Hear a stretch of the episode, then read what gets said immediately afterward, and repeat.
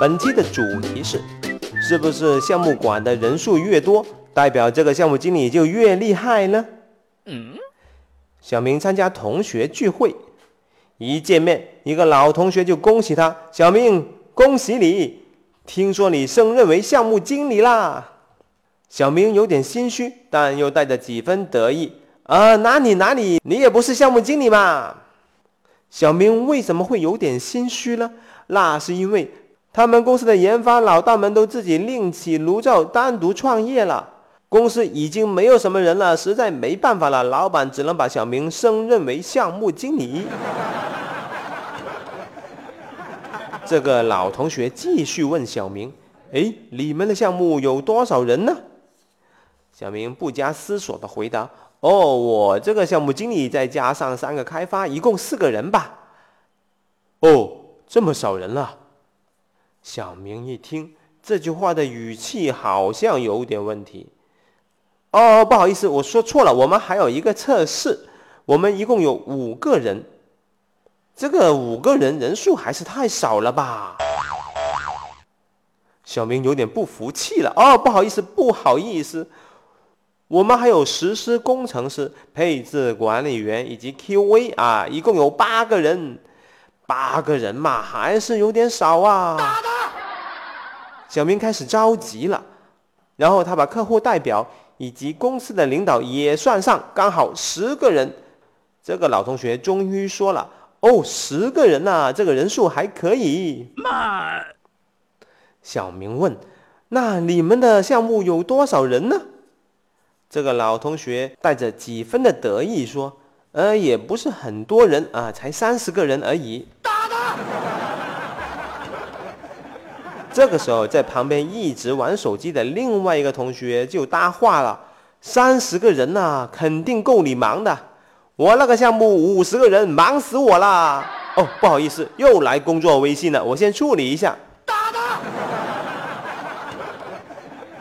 那到底是不是项目的人数越多，这个项目经理就越厉害呢？嗯，我们举一个例子，有一个项目。初始人数只有五个人，但是某一个关键技术点一直没有攻克，以至于这个项目没有什么进展。这个项目对公司实在太重要了，领导决定给予大力的支持，帮这个项目增加了三个人，由五个人变成了八个人。结果过了两周，关键技术点还是没有攻克。领导继续帮这个项目加人，还是没有搞定，再加人也是没有搞定。最后，领导把整个研发中心的百分之五十的人手都用来做这个项目了，但是关键技术点仍然没有攻克，项目仍然没有什么进展。坑爹呀！领导实在受不了了，他决定把自己砸下去。这个领导曾经是骨灰级的技术专家，他现在要亲自出手了。结果他通宵了两个晚上，搞定了这个关键技术点。Excellent。这个领导开始反思了，早知道我早一点出手了，这样子就不用浪费这么多的人力资源了。嗯。做项目并不是打群架，靠人多。项目要成功，往往是不能靠堆人数的，特别是技术型的工作，一般是不能靠堆人数的。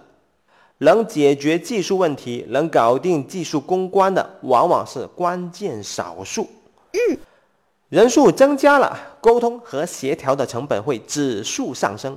假设项目有 n 个人，那么沟通的渠道就有 n 乘以 n 减一。其实有这么的一个管理理论，那就是一个领导最多直接管理的人数也就是七个人左右，所以敏捷团队人数一般也是三到九个人为宜。需要很多人的项目，往往是技术含量不大，但是工作量大。比方说要做很多的美工工作，要做很多的数据收集工作。嗯。小明的同学聚会后面还发生了什么事情呢？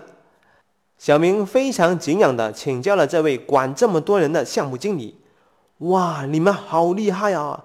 一个项目这么多人，请问你们做什么项目呢？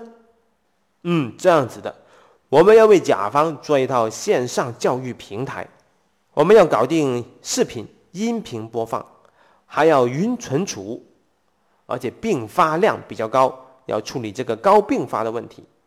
还有这个视频、音频，我们要注意版权保护，还有信息安全。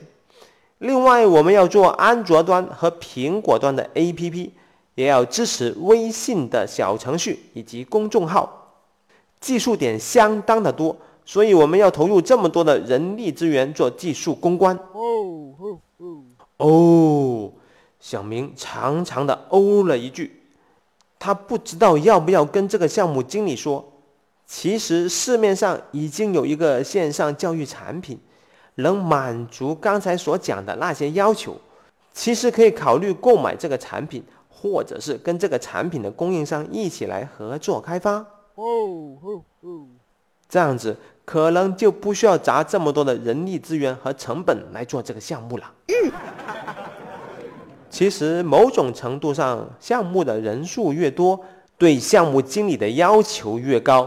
也能一定程度的显示出这个项目经理的厉害程度，但是如果能把事情变简单，能把大变成小的项目经理，这才是真正厉害的项目经理。嗯，我是大大大火球，本期的案例纯属艺术创作，如有雷同，那有可能就是真的哟。感觉不错的话，请给个好评吧。下期再见。